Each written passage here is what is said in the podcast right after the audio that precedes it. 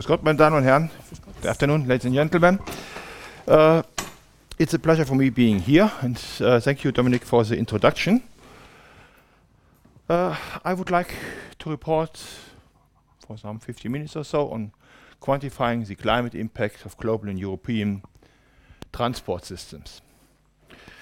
Uh, I do not know exactly your background, so I will maybe what some slides might be boring for you, some might be too hard for you. So I, I try to to get in the middle somewhere.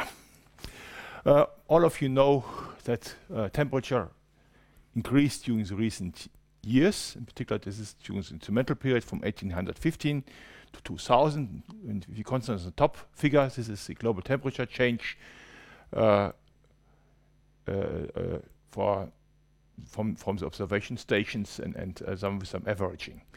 If you look um, for the 12 long warmest years until 2006, then all these years were the very last phase. The warmest was 1988. The order gives you the order of are the, uh, the warmest first and then the uh, number 12 on, on, on last point.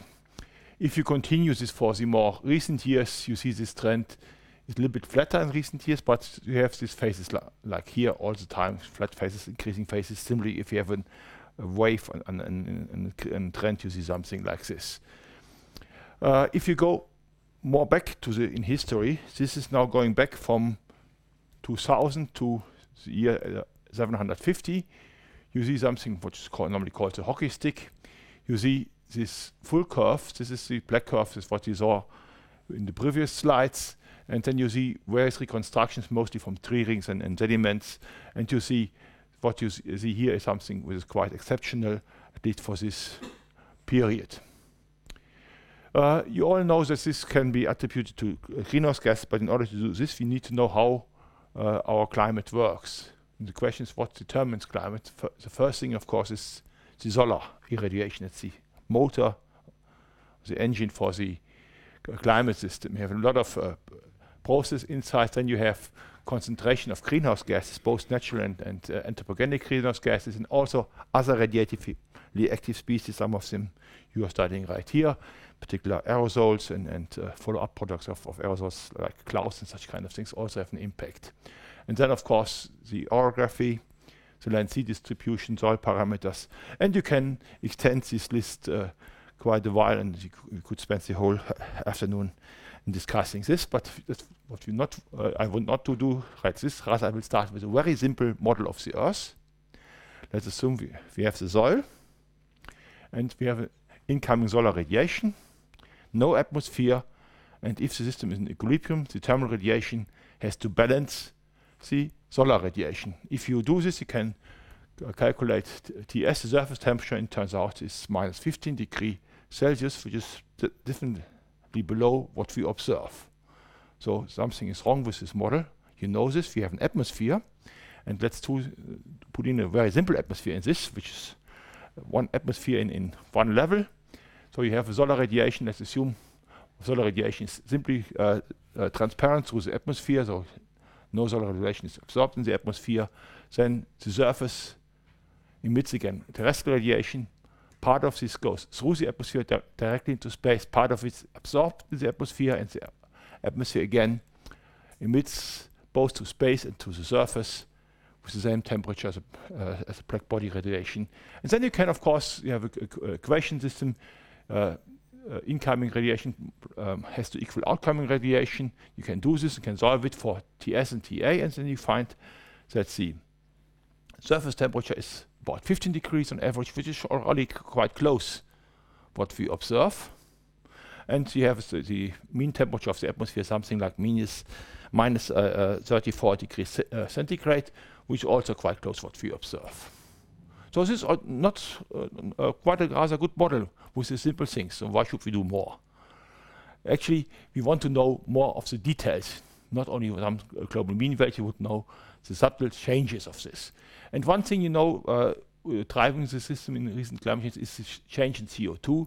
You see it right here, the, the uh, curve with the amplitude at Mauna Loa, and, and, the blue one is at the South Pole. And uh, what you see for, for in parallel right here is the decrease of ozone concentration in the atmosphere, which really tells you that additional CO2 from uh, from, uh, from uh, the soil comes up and, and eats up the, the, the, ozone by combustion processes, and this ends up in a de decrease in the ozone concentration. But you must not be afraid. This is nothing which will you, you feel in uh, rather uh, in the quality of air when you when you press the air still enough uh, to press in, even if the curve is going, going down somewhat like this is still a very tiny change. If you go back more back in, in time, this is now in thousands years from today to 650,000 years before present. You see, let's concentrate on the red curve, this is the, the CO2 concentration. You see something very particular uh, happening right here in the very last phase. You see the higher values in between. During the gray phases are the phases when there was no ice on the Earth, no ice age, and the lower values during the ice ages. You have something similar for methane, very high values at the very end, and also for uh, N2O or laughing gas, you have something similar. Below this gives you something, a variable something the temperature at Antarctica, but this is not representative for the globe, so let's co uh, concentrate on the gases.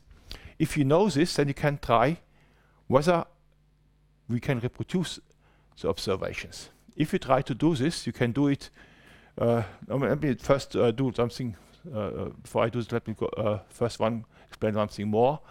What you will learn during the, this lecture is radiative forcing. And I will do very simplified course on radiative forcing. You very often hear this. You have, let's have an atmosphere again, soil and ocean, an atmosphere on top. And in equilibrium, you have incoming solar radiation, outgoing terrestrial radiation. They should be in equilibrium. Then the radiative forcing is being the difference of these two uh, radiative fluxes, and it's zero. Now let's have the atmosphere again and add the greenhouse gas, which has the, uh, incoming the same relation, but this greenhouse gas absorbs part of the uh, uh, terrestrial radiation which coming up from the soil. Then now you have an imbalance. In this case, you would have uh, that the downward radiation is stronger than the upward radiation. You would have a positive radiative forcing, and the result would be that the temperature increases. This process will continue until there is again a radiative balance, then uh, temperature will be in a new equilibrium state. Yeah, why do we do this? Very, we have a very simple re uh, relationship between these two. This is not really a very big physical law, it's more or less an empirical found situation, because, um, uh, but you can uh, deduct it uh, approximately. You have the radiative forcing. This is proportional to the expected equilibrium temperature change in first order. And the parameter is called the climate sensitivity parameter, which gives the proportionality between the two things. So if you know radiative forcing, you, and if radiative forcing was constant, you would know the new equilibrium temperature change. Therefore, it's uh, quite good to know this quantity. And if you know, now look for the uh, atmosphere, this is in, in 205, you see the radiative forcing of the atmosphere. This is a kind of summary comparing all the uh, anthropogenic effects we added to the climate. The largest bar is that coming from CO2.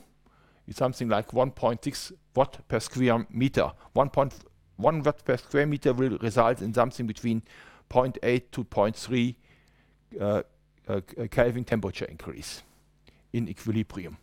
Then here's another one. These are methane, laughing gas, and, and halocarbons.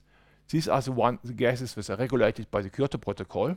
Then you have uh, uh, ozone. You have a warming part from increasing tropospheric uh, ozone. You have a, negative part from uh, decreasing stratospheric ozone. You have a part, warming part from uh, stratospheric water vapor. You have something from surface albedo. You have uh, land use change gives you a negative albedo, more radiation back, solar radiation back to space, and you have you have more ca black carbon on snow, which makes the Earth darker, and, and which then uh, increases uh, in increases uh, uh, the radiative forcing. You have effects from aerosol, direct effects, all aer aerosols. You have an, an, impact on the clouds, which are both cooling effects. You have something from linear contrails, and uh, if you add all this together, you get a bar like this, which is by coincidence just the size of the CO2 bar, but this is a, a coincidence. And you have some for comparison uh, an estimate of uh, the radiative forcing arising from changes in the uh, solar irradiation. And you see this is a very tiny part with respect to the total bar. If you now have all these forcings, you can look whether uh, you can reproduce the observed temperatures. In order to do this, you uh, need to simulate the climate system, and you do this normally with, with coupled atmosphere ocean models and, and with, with, many uh, uh, processes. If you do this and include the natural forcings only, you get the blue curves, and you get, if you do many simulations, they will get different result from simulation to simulation. That's due to the internal natural variability of the system. And uh, this gives you part of the uncertainty how you can determine how uh, exactly you can determine climate. And the observations as the curve you have already seen previously definitely deviates from this curve. If you now include the anthropogenic forcings, the uh, curves fit quite nicely together. And this gives you uh, a chance how uh, good the, um, the, the, climate, change, uh, climate can be reproduced by climate models if you want to go more on in future, you need to look for various scenarios how the future might evolve. You do not know this because you do not know how mankind behaves in the future. Therefore, you have to assume scenarios how mankind will emit gases in, in, in various situations. You have, I won't go into the details of this. These are mostly scenarios in a lot of uh, globalization and, and, and, a more heterogeneous world. A lot of lot of uh, uh, uh um, green energy, less clean energy, and, and uh, a lot of uh, means to reduce emissions and so forth. You get a range which is for an average you these bars for, for the various scenarios, and for each scenario you have an uncertainty which comes from the models. This gives this range from something like 1.1 uh, Kelvin at the end of this century up to 6.4 Kelvin at the end of this century uh, due to the un uncertainty in modeling, due to the uncertainty in emission. And you have one other things. If the atmospheric concentrations would be constant, so radiative forcing would be constant.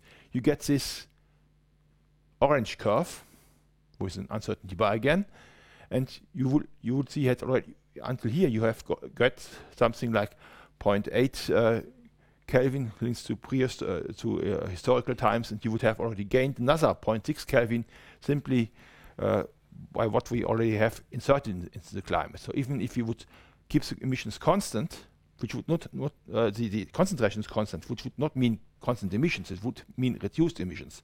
Then we would have this already this increase.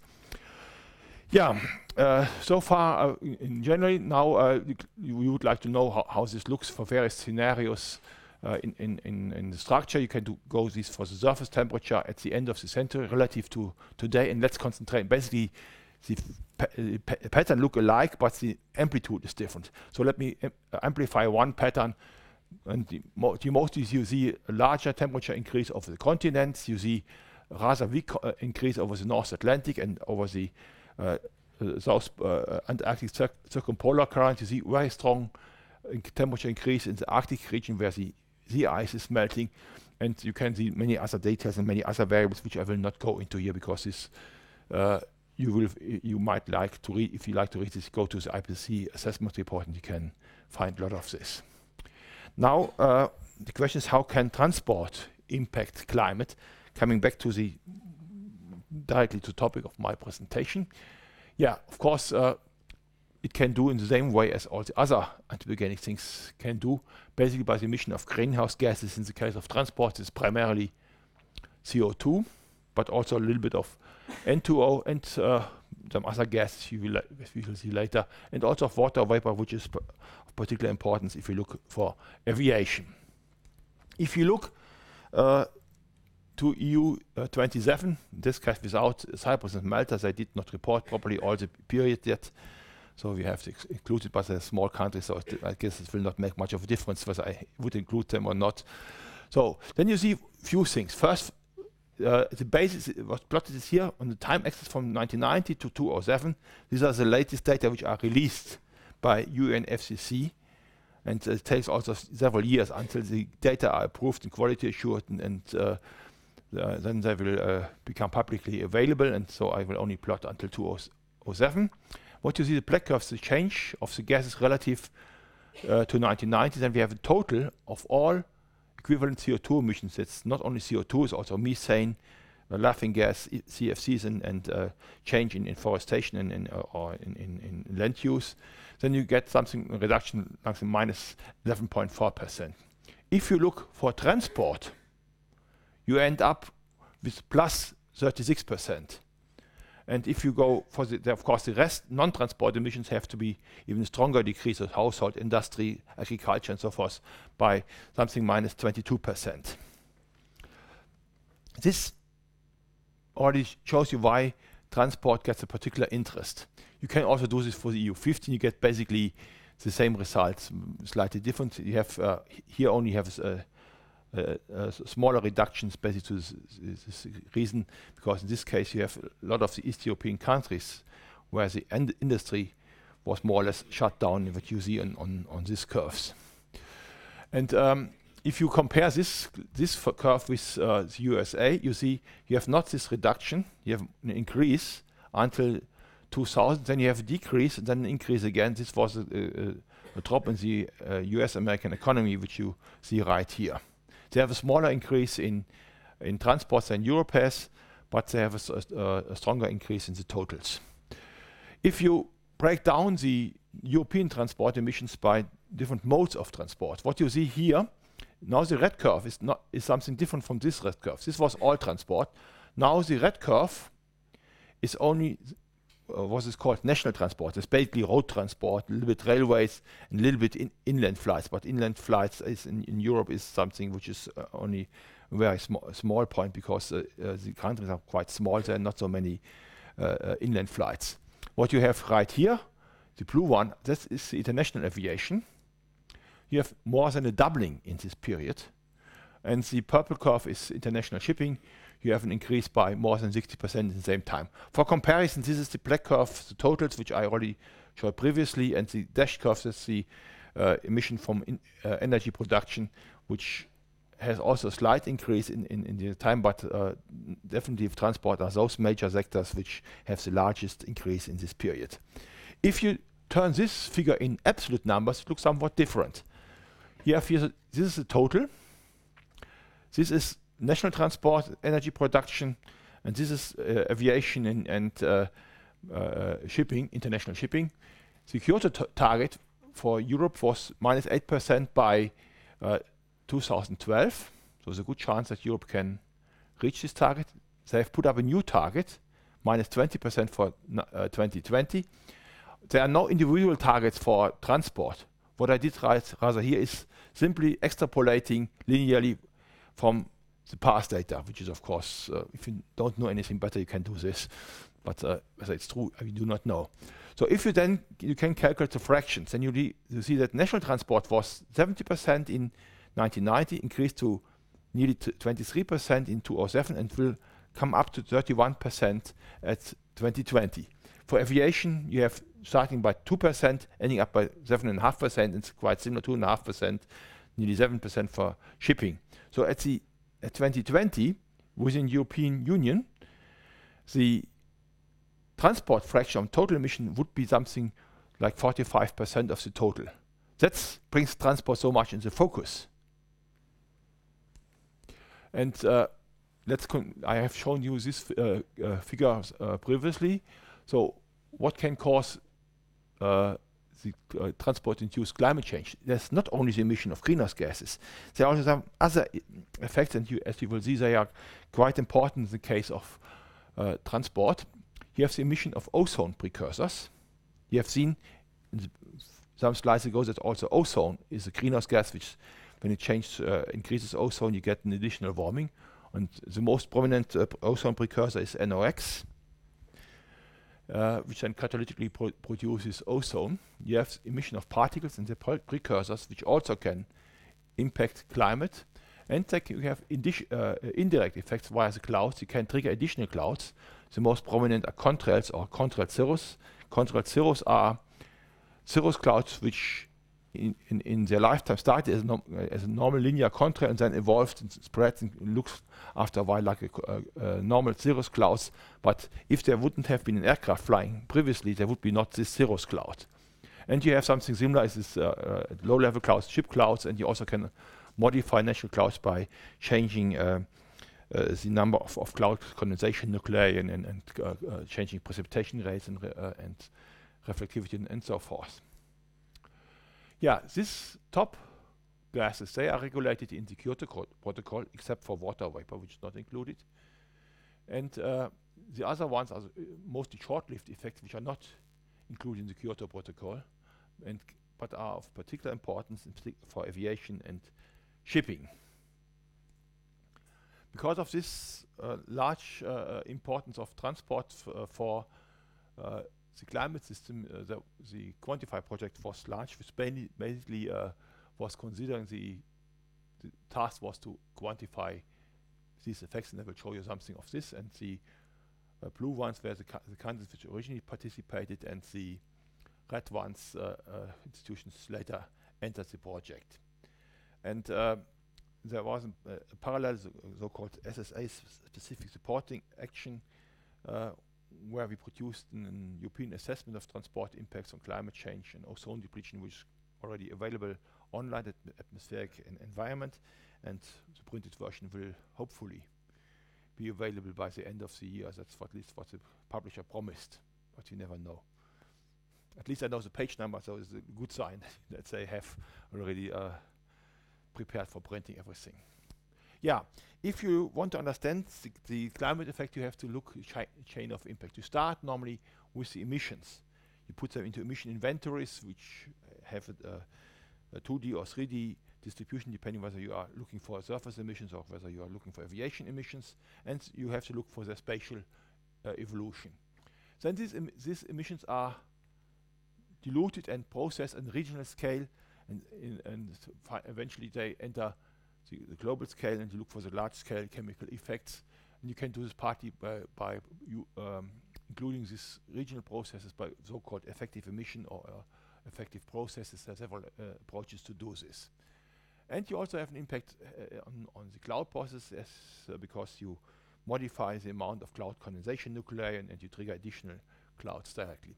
These then all uh, are radiative active processes. They change radiative forcing. You will have different distributions of the radiative and temporal evolution of the radiative forces. And eventually you uh, uh, this tran transferred in new climate uh, state, although you can calculate climate change. And uh, that's what, again, is uh, most interesting for mankind. It's the climatic impacts, because if it was only two, one degree warmer, you would not care about this. It's nice but what, what, what should, why should I care about it? But there are a lot of things uh, on, on, on, impact on, on uh, agriculture, on industry, on, on transport, or if you're in Switzerland here, on, on uh, tourism and, those kind of things uh, where you have impacts. That's what people are mostly worried about. This process is normally quite uh, uh, complicated and takes a lot of computing time to go these pathways. Therefore, you would like to have simple tools which directly relate the emissions to climate change or to climate impacts. Th that you do this by metrics. And also you need when when you want to do regulations, you need some simple things. You cannot uh, use a complicated uh, Earth uh, system model in, in a regulation because then uh, no policymaker or no regulator would be able to to do the process and, and, and so forth. You need simple things in order to transform this in, in, a, in, a, in a regularity process. Let's look a little bit on, on emission inventories. Of course, uh, we have emissions of, uh, of uh, in this case, is CO2 from road transport. You see the, the major spots is Europe, is the eastern part of the USA, a little bit from the west coast. You have from Japan, then you have China, India, and, and, and Southeast Asia, and then you have rather nothing, the rest of the world. This is a logarithmic scale. For shipping, you can see the main shipping uh, routes uh, all over the ocean, and you see, for instance, like this route here, over the uh, Indian Ocean, the emissions are such long that you can see the, for instance, the NOx perturbation from space because all the ships go one line. That's why the, the pirates in uh, uh, it's uh, Somalia have such an easy task to, to find the ships. And uh, you have the same for aviation. You see aviation both US, USA, Europe, East Asia, and, and then you have the transatlantic flight corridor and, and uh, flight corridors from Europe to Southeast Asia.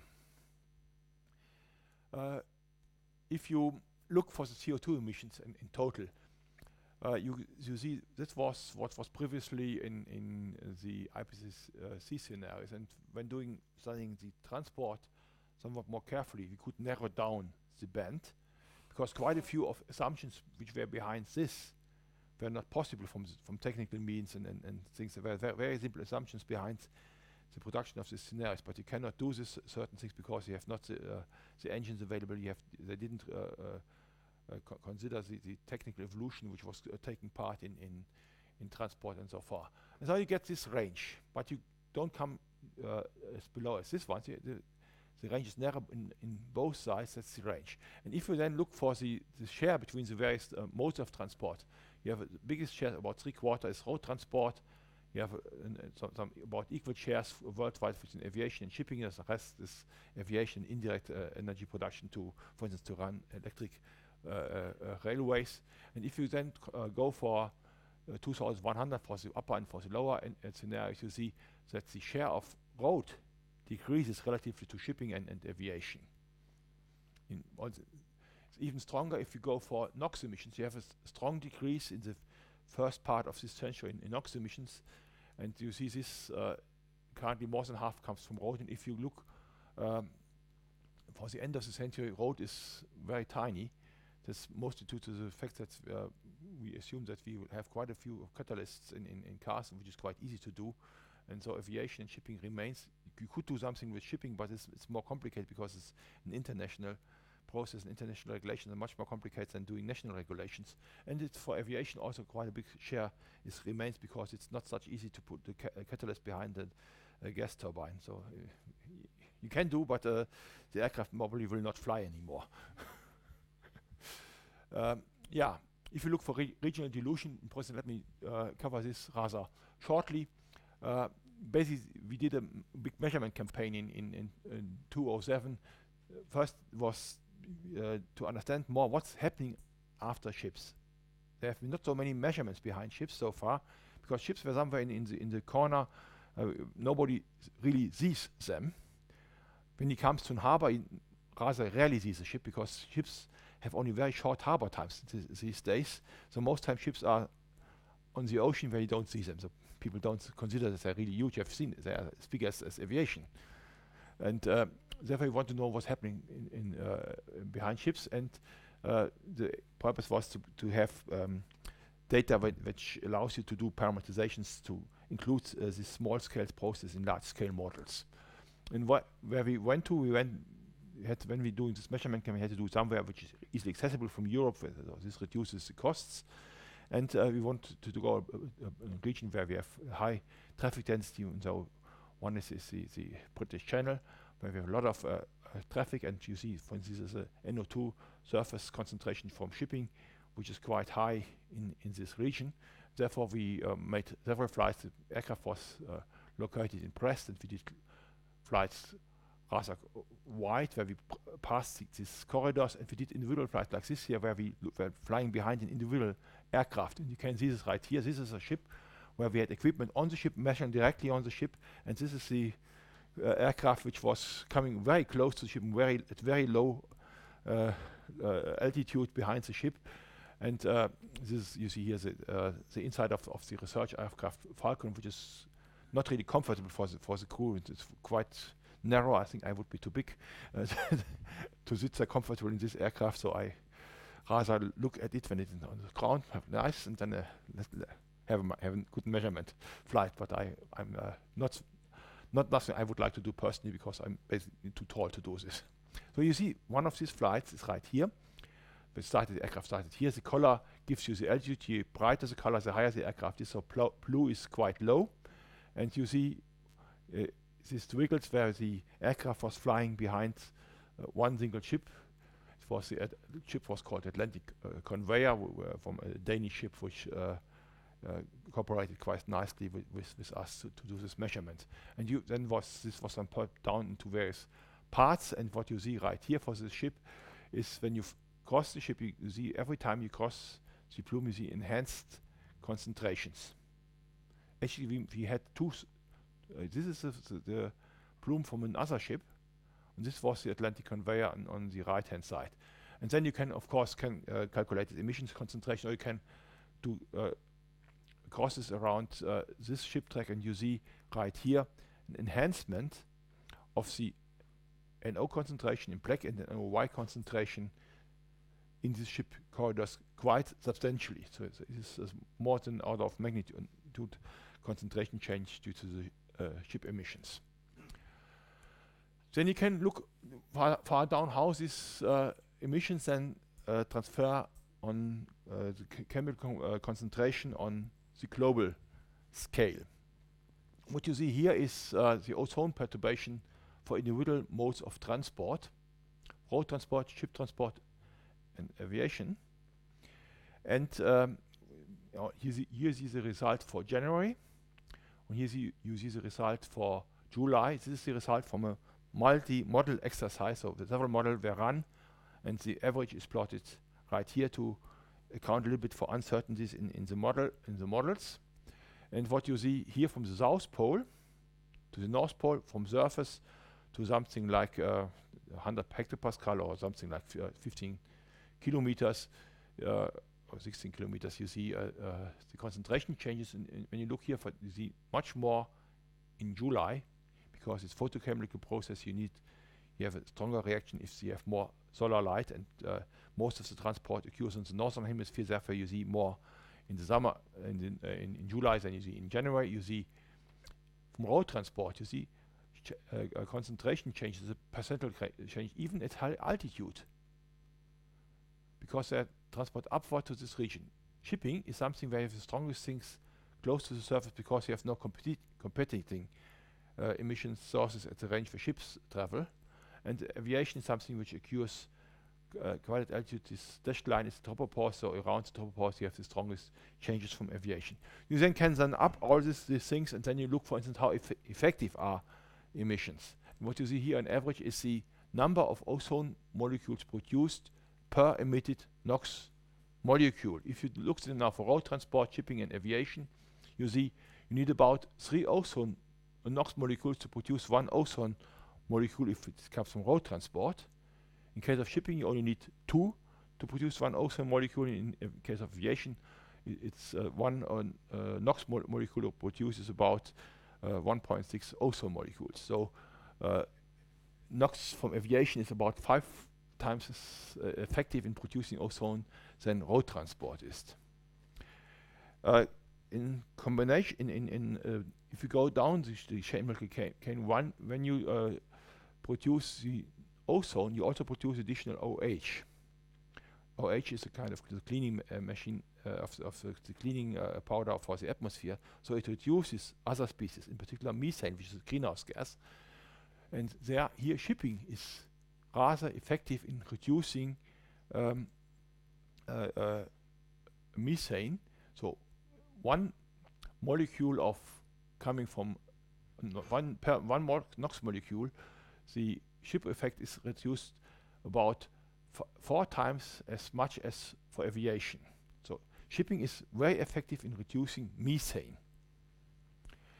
And um, I could uh, uh, also go in cloud, but I will not do this in very detail. I will only show you one nice figure of this. Uh, uh when you fly, you uh, due to the fact that you emit water vapor at high concentration, you locally uh, get supersaturated air, so cloud condensation starts.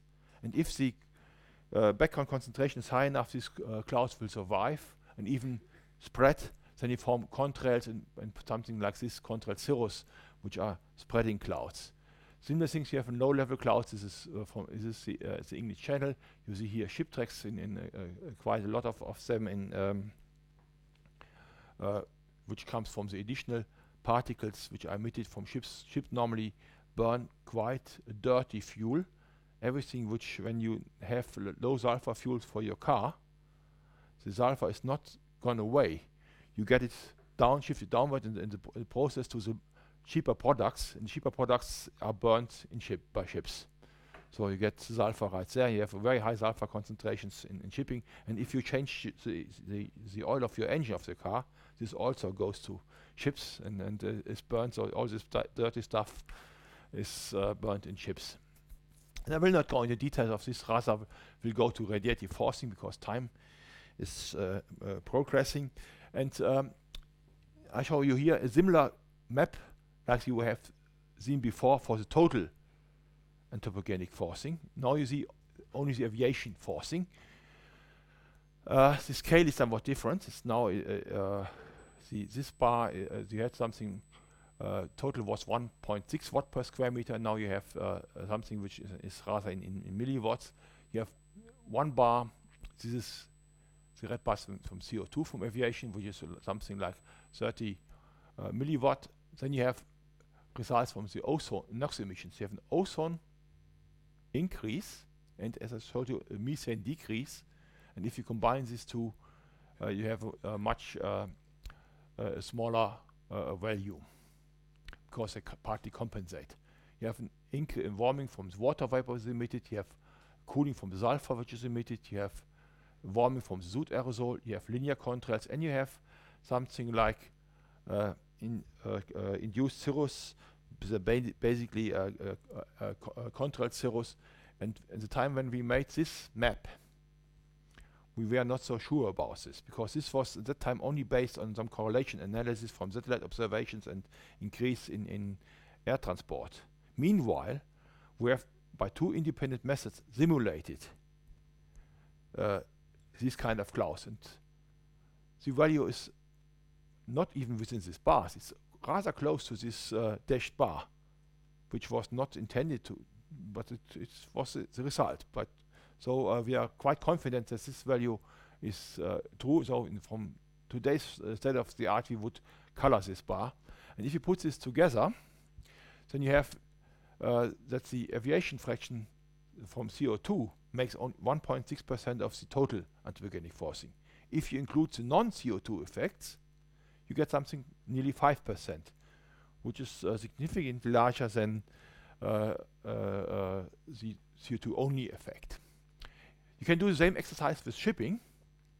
And if you do this, shipping, you have, uh, you see the scale is somewhat different now. So all these bars, the direct effects are similar magnitudes than the aviation effect, but you have one rather big effect, which might be as large as minus 0.6 watt per square meter if you consider the total uh, CO2 effect, all anthropogenic effect is 1.6.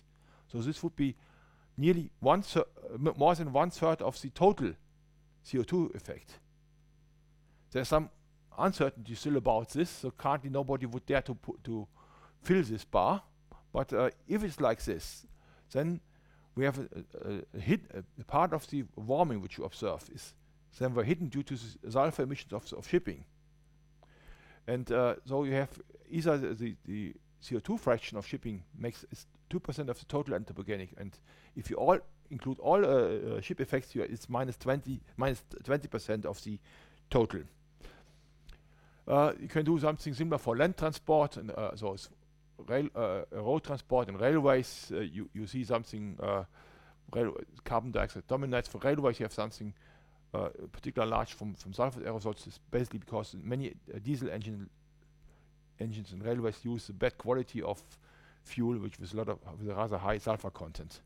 Therefore, you get this uh, bar, and, and, you see the total for land transport is 11%, and uh, CO2 only is 11%, and total is 12%. So this is about the same. therefore, for surface trans land transport, the non-CO2 effects are not such important as they are for uh, aviation and shipping. If I put all the results together on one, one bar, you have some warming part from road transport, cooling from shipping, warming from, from aviation, and warming from railways. I, I did not plot, plot the uncertainty to this bar simply for putting it on scale the values we have seen in the three sl uh, slides previously. However, I have to make a caveat on this. People very often take this as a measure to do regulations, but this would be the wrong way. First, radiative forcing is a good measure to understand what a selected process or sector contributed to climate, climate change so far.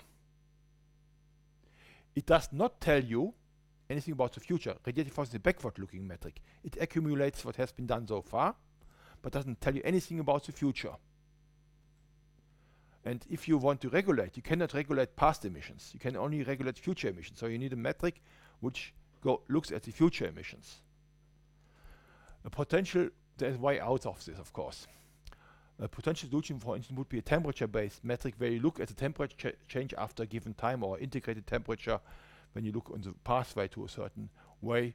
And this easily would allow to include non-CO2 effects uh, in, in a, in, a, metric, and then you can calculate something like equivalent uh, CO2, which then uh, uh could be regulated in this particular importance for uh, aviation.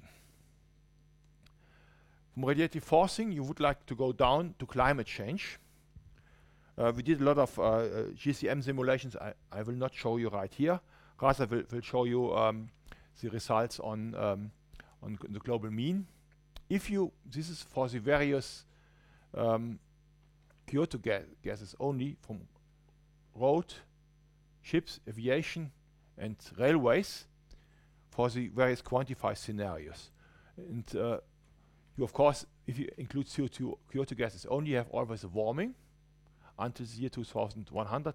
And if you include then the all emissions, uh, you get a cooling from shipping, and eventually it gets warming. Gets it, it, goes to zero and gets warmer. If you would continue this, it would go up. Why is it like this? The reason is that the, CO, the sulfur effects have a shorter lifetime than the CO2 effects. And this sulfur does not accumulate as CO2 does, but and so eventually the CO2 accumulates more and more, and so it, it overcompensates this. And you also see while uh, the green one was uh, um, uh, aviation and the red one was road transport, they're quite separated if you look at Kyoto gases only. If you look for the all emissions, they come rather close to each other. Uh, you can, of course, very often you would like to, to uh, break uh, the results down to the climate change per transport work. So, for instance, per passenger kilometer. If you do this, you look for temperature change per passenger kilometers. You can do this for the change if I travel now, what happens in five years, what happens in 20 years, what happens in 50 years. And what you see after five years, you have the, the largest impact from aviation, is the red bar. And you have, have a, uh, even a negative impact if you go by railway, it's again the sulfur. And um, you have something about uh, same whether you go by car or whether you go by, by a, a two-wheeler or a, a, motorcycle, and you have smallest uh, if you go by bus. If you go on the 50-year time scale, the difference between car and, and aviation is about uh, uh, uh, basically gone. They're quite the same. And um, you have then you get also a warming from railways because then the, the sulfur effects are gone due to the short lifetime. If you look for freight transport, you have you see, uh, uh, of course, it's, it's rather inefficient to transport uh, things by aviation. you normally don't transport mascots uh, goods by, by aviation. You did it in, in during the Berlin crisis, but this was an exception. Uh, but normally don't do uh, such things. So you see, this would be somewhere in the uh, floor above. This bar would end, and you see, this cooling from shipping. And if you look even on the long term side, it's basically what is left over is, is uh, light duty vehicles or is like these Mercedes Sprinter cars and such kind of things. They're quite inefficient. They're similar in similar magnitude than aviation is, and uh, you see that uh, big trucks is, are, are, are, much more efficient, and even more efficient is, is, is uh, ships and, and, and railways in uh, in transporting heavy goods. But, but these things you normally no know. The question is uh, having what can we do? Of course, as I found uh, this nice, uh, it's actually not from Lufthansa. Somebody make a joke and make this one. So why, how, what you can do if it's getting too warm? You have a place to find a place where it's less warm, but uh, actually that's not what you really can do. So let's um, look at this example for aviation, what you can do. Simplest way, but it's trivial, if you uh, fly less, then you have smaller impact, and that's basically the thing reducing demand. That's when people are introducing uh, such kind of, of uh, take off taxes or whatever kind of things. It's basically uh, the idea to reduce dem demand. Then the next thing that's a technical thing, reducing the specific emissions. ACARE is an association of the uh, research establishment doing aeronautical research, and that's some goal until 2020 to reduce CO2 emissions by 50%, NOx by 80%. You can do this by technological means, developing better aircraft, better engines, by higher load factors, which most has been done in the past.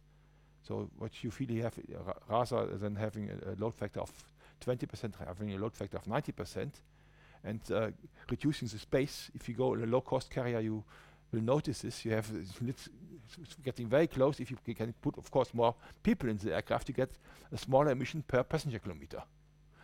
And uh, you can do by better operations that uh, by flying more directly rather than uh, doing a lot of detours or, or, doing a lot of holdings and, and, and, and uh, uh, waitings, which also reduce uh, the emissions. This shows you the Lufthansa slide is, is in German, basically shows you relative to zero how changes were. If you look for fuel burn from 1991 to 2005, they had an increase of fuel burn by um, 116%, which corresponds to an increase uh, of transport volume by an increase by 200%. So this is basically the rather more efficient thing you see you have a stronger increase of NOx than, than with uh, kerosene. Basically, in order to get engines, uh, aircraft more efficient, you go to higher burning temperature and higher pressures in the in the, in the, in the, in the turbo engine, which results in higher NOx production. That's uh, un unavoidable in, in, a way. And you have, of course, uh, uh, less CO, uh, somewhat higher CO2 emission, basically less emissions of unburned hydrocarbons. So you really want to, to, to burn the aircraft. This is something what you do anyhow without any uh, environmental things because uh, uh, this pays off in in in, in lower operating costs. But there's another way why what you can do. You can do an, an environmental flight friendly flight planning. You fly preferably at location and altitudes where the climate impact is smaller. Why is this, is this feasible? Basically, because uh, the impact, the amount of emissions and the impact of emissions depends on the location and altitude of the emissions. If you look for the, uh, if you simply shift uh, the fleet up and down, you see you, you the higher you fly, the less CO2 you need because the resistance is getting smaller. This is done for the uh, uh, for the assumption that you fly at, at, the same Mach number. If you reduce the Mach number when you fly lower, you can even get some more uh, increase. You cannot fly much higher because uh, that's you come to the situation where, where it's getting not unhealthy for the crew because the crew must not be exposed to to uh, too much uh, uh, cosmic cosmic rays in, in during their work time. And if you fly a lot, you will get a lot of exposure. So you, the uh, crews would not like to do it, and, and, even an airline is not allowed to do it after a certain about a certain amount. And same is for NOx. You are currently in, a situation where the current flight altitude is optimum for the NOx emissions. Basically, but uh, the reason is that this is the point where aircraft have been optimized for, for this altitude. And if you look for contrails, if you fly higher, you produce less contrails in higher altitudes and more contrails in lower altitudes, and vice versa. If you fly lower, you have less contrails in, in, in lower latitudes and, and, and uh, more contrails in, in more polar regions. The reason is that if you fly higher, you, you fly more in the stratosphere where the, the air is rather dry. And if you fly here, you come to a region where in, in the low latitude regions, the air get, gets cool enough to form contrails, uh, and water vapor is enough available in that region. And you can uh, do this for all the, the things together. Let's look at this curve for radiative forcing. Simple. This is if you if you fly higher, you have less CO2 radiative forcing you have in all other effects, you have more water uh, uh, radiative forcing, more uh, ozone forcing, more contrail forcing. The total looks like this. It tells you if you fly lower, you have a smaller impact if you do this globally. You can do this more uh, uh, efficiently if you do this in, in uh, locally dependent. What you see here is for many model simulations where the perturbation has been put in diff different regions. The perturbation put here, higher up, and so on. And you, if you do the perturbation, for instance, in, in high altitude, you see a lot of impact in water vapor. And if you uh, go lower, you have uh, less impact in water vapor. You can see between tropics and, and uh, southern hemisphere and, and tropical hemisphere. And you can put all these things together into one slide. You would get this result. It tells you as function of latitude and altitude in the case assuming that you would fly uh, uh, solely symmetrically around the, the, globe, that the higher you, you, fly, the larger is the impact from water vapor. You can do this for the contrails. You have contrails from pre predominantly in a band which follows quite close to the tropopause. You can do this for ozone. You see, the higher you fly, the stronger is the effect. The impact on methane is is uh, uh, larger if you fly lower and uh, in southern hemispheres, where no much other competitive emissions occur. So now I look at the, the, watches, so my time is nearly over. I will put it uh, together. So first conclusion. Uh, the impact of transport, in particular of aviation on climate and, and, shipping on climate grows faster than the impact from other sector of human activity. The non-CO2 effects, in particular of aviation and shipping, due to NOx, in, induced clouds and so on, are, are particularly large in comparison to other modes of transport and also to other modes of uh, human activity. A NOx molecule from aviation produces five times as much ozone than a molecule from road transport. A NOx molecule from shipping is four times more efficient in reducing methane than a NOx molecule from aviation is. And aircraft-induced clouds warm the climate. I have only shown this rather Uh, uh, uh, not in a detailed version, but and the oscillated radiative forcing is of the same magnitude as the CO2 radiative forcing. Ship-induced clouds cool the atmosphere, and the associated radiative forcing may be as large as one third of the total anthropogenic forcing, which is quite a bit. And the total radiative forcing from road transport and aviation are positive, from shipping it's negative. Further on, the relative weight, you have seen a little bit when in, when I showed you the comparison for uh, the uh, uh, temperature change per transport mode, depends on the metric and the time horizon you have chosen.